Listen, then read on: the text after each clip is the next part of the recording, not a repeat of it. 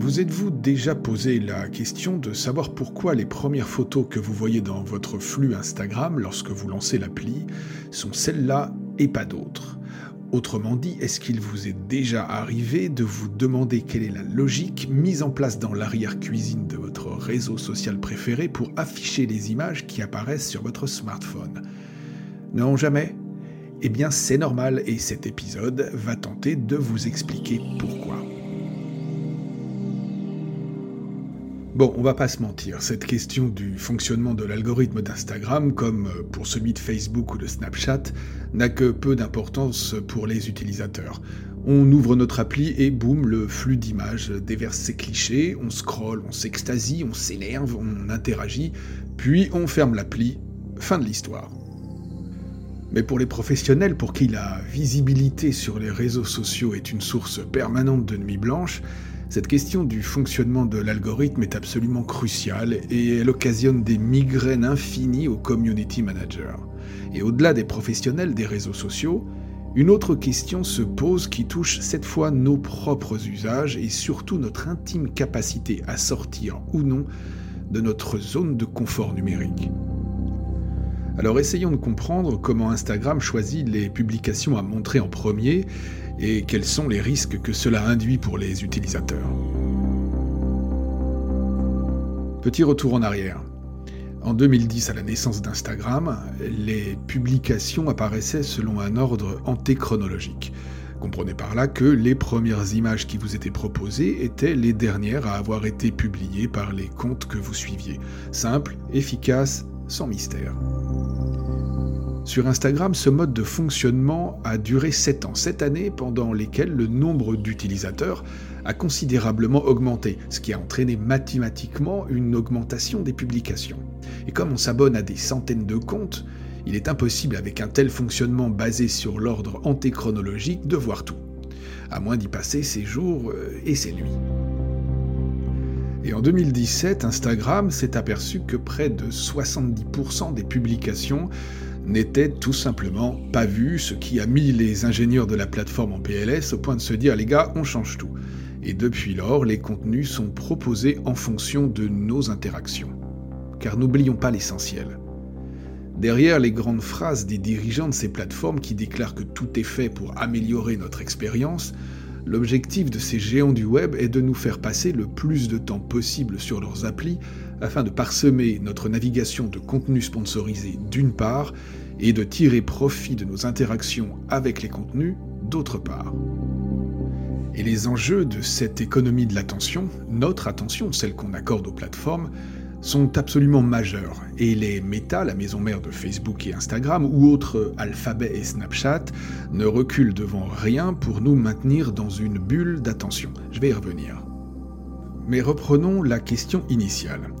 Pourquoi une photo apparaît en premier lorsque j'ouvre mon appli, celle-ci, et pas une autre? Pour nous proposer des contenus, Instagram prend en compte des milliers de paramètres que l'on appelle aussi des signaux. Et ces signaux sont classés par ordre d'importance. Je ne vais évidemment pas les détailler tous, on va juste se concentrer sur les trois signaux majeurs qu'Instagram a révélés au printemps 2021.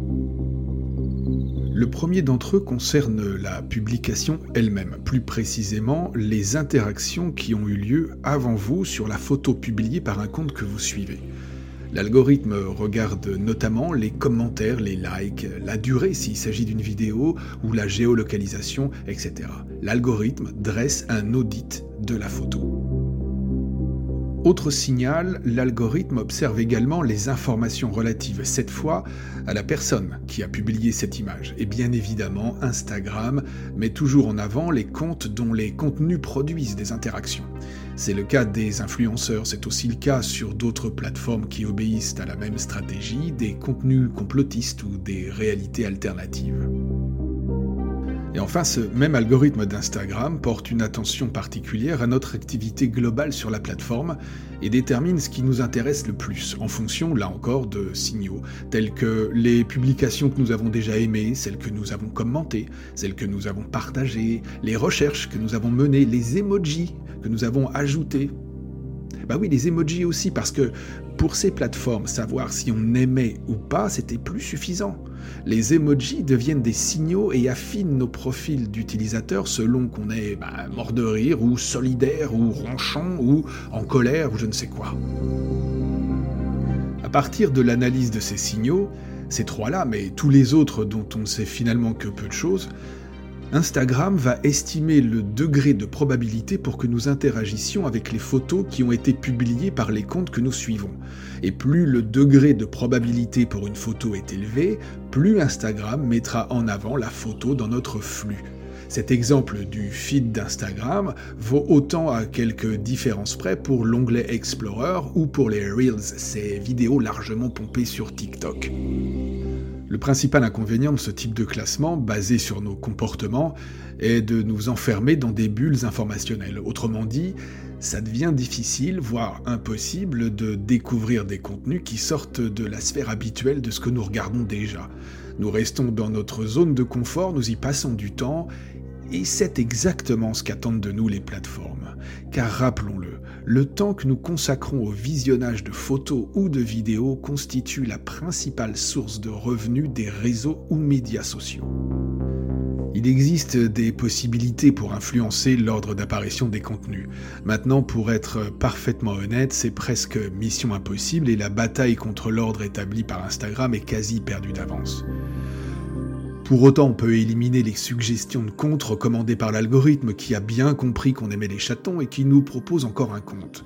Dans l'Explorer, on peut aussi se déclarer pas intéressé par une photo, mais bon, on n'a pas que ça à faire quand on ouvre l'appli. On n'est pas là pour éduquer Instagram comme on fait du dressage de Pokémon.